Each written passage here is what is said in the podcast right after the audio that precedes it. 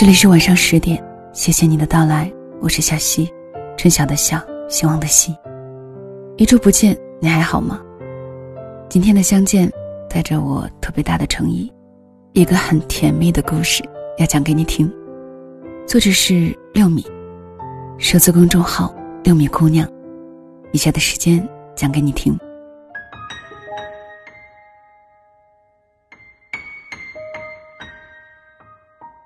我和他认识是在一家书店，他在那儿做兼职。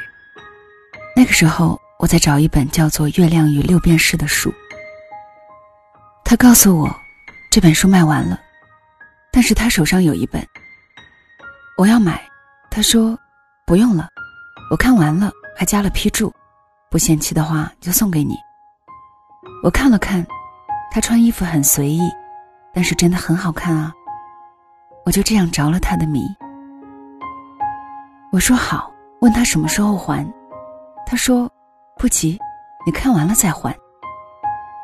我拿着书兴奋的离开了，结果一激动没有留电话方式。那本《月亮与六便士》，我一个星期就看完了，于是又上网找了一堆书单，托舍友去看他兼职的书店有没有。直到第二周周末，我去还书。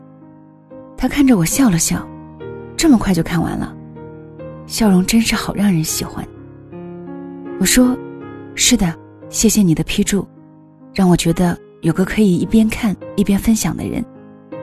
不过呢，我还想买几本书，不知道你这里有没有。”他接过我的书单，一本一本的看，眉头越皱越紧。这些书我店里都没有，不过你可以等等，我可以帮你去预定。你把联系方式留给我。我暗暗的笑。好的，心里想，或许这一生，就会因为这个时刻而发生历史性的改变。嗯，我要牢记。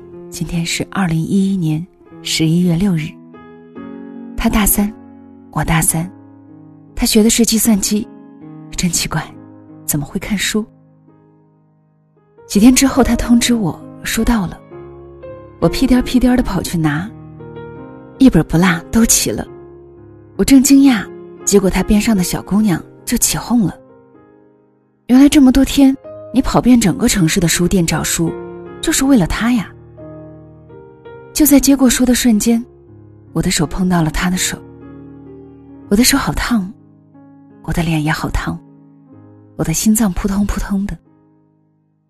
后来他约我去看电影，吃饭。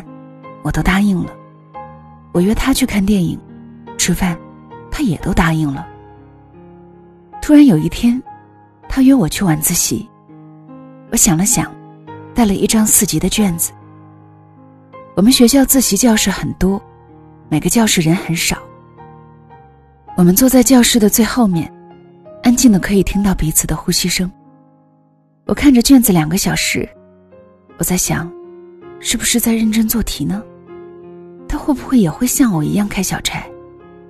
他难道今天晚上想要和我表白？他会不会？结果一小时过去了，我一个单词也没看。他突然扭头来看了看我，呃，你怎么看了一晚上的听力呀？我一脸懵逼。他说：“算了算了，要不我们去操场上走走吧。”于是。我们开始一圈一圈的走，看着天上着急的星星，绕着北极星，都快转了大半个圈儿。走到教学楼都快没有人了，他突然说：“要不你做我女朋友吧？”我一愣，其实今天晚自习真的不是重点，对不对？其实今晚我想的、猜的都是真的。见我半天没说话，他着急了。其实我知道。我这样很唐突，其实我很早就喜欢你了，从你第一次来书店开始。穿着一身白衣，皮肤白皙，笑容干净。你买的第一本书是《嫌疑人 X 的现身》，当时我很奇怪，怎么一个姑娘会喜欢东野圭吾？后来你又买了《万物简史》，我吓了一大跳，开始怀疑你的人生观。再后来。你竟然买了《从你的全世界路过》，我开始觉得你是个正常的女生。可是没过多久，你又买了《黄金时代》，我很惊讶，你竟然也读王小波。其实我那个时候很想问一问，你为什么买这本书？直到有一天，我在人人上看到你贴出来的一个书评，我就喜欢上你了。再后来，我在你的动态上看到你想读《月亮与六便士》，就特意把店里这本书都买走了，然后认认真真的看完，写上我的批注，希望能够引起你的注意。好像我真的成功了，又好像没有成功。你突然拿了一堆书单，很多书名我都没有见过。可是我不能让你失望啊！于是我到处托人，跑遍了整个城市的书店。我大笑：“你就不能早点开口吗？我都快被蚊子咬死了。”于是从那天起，我成了他的女朋友。如果说天底下最好的男朋友，是别人的男朋友。那么他就是别人的男朋友。我们每一次相遇，都是他计划好的。比如，我最喜欢的咖啡馆，我最爱吃的餐厅，最爱走的哪一条路，他都知道。所以，只要冷不防一个人走着，也会迎面碰到他。然后剩下很长一段路，或者剩下的事情，结伴同行。他每个月家里给的零花钱其实不少。却总还是做兼职。他说那些钱要存起来娶老婆。但是遇见我之后，他突然开始大手大脚的花钱，开始给我买包买吃的，出去吃饭还一直不肯让我花钱，说自己有兼职比我有钱。我抱怨，这就是不准备娶老婆了吗？他笑笑，老婆要先照顾好，不然怎么娶回家？有时候也会因为这样，他囊中羞涩又不肯说，我就偷偷的往他钱包里塞钱。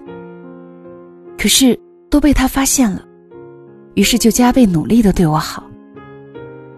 他善良极了，但是有时候也会很痞。比如把我介绍给他哥们儿的时候，第一件事情就是三令五申，必须要对我唯命是从，而且不准打我的主意。我笑着说：“不是所有人都眼瞎会看上我。”他的兄弟们战战兢兢地说：“不不不，嫂子是天底下最好看的女人。”我觉得他肯定是用武力解决了这个问题。大学毕业后，我回了老家，他去北京。在那个期间，我们分过一次手。我们异地恋，刚刚进入职场。我俩作为职场小白都很忙，甚至有时候一两个月都没顾得上见一面。工作压力实在太大，我给他打电话，他就在电话里静静的听我哭一个小时。后来我睡着了，醒来一看，电话还没挂，我很愧疚，赶忙说抱歉。竟然马上会传来他的声音：“没事。”第二天单位有应酬。我喝多了，回到家的时候已经很晚。突然发现他就站在我家楼下。他说不放心我，就连夜赶来看看。一看，果然让人不放心。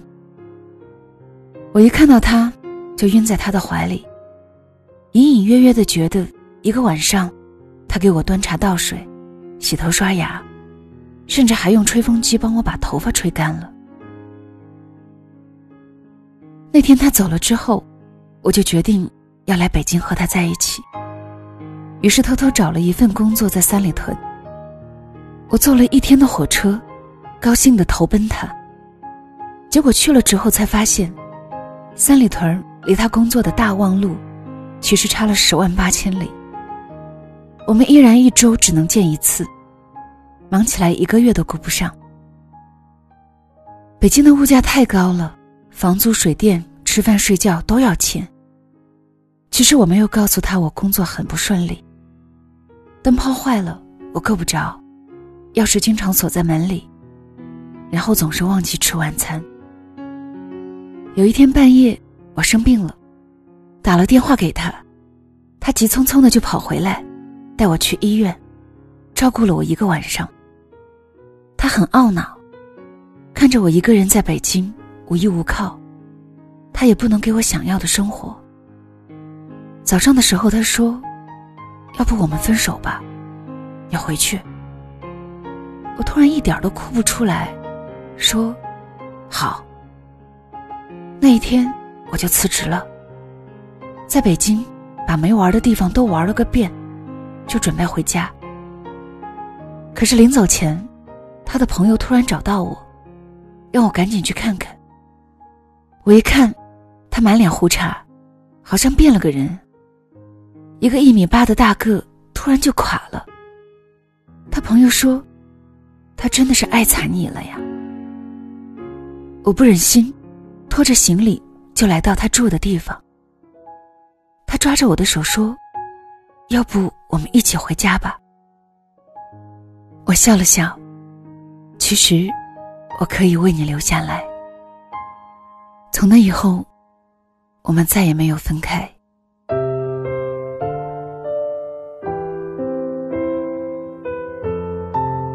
听起来真的是一个好舒服的故事。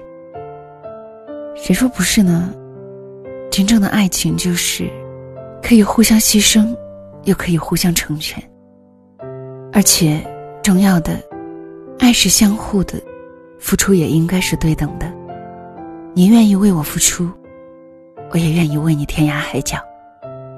好了，今天的分享就到这里，暖暖的故事，伴你晚安喽，下次再会。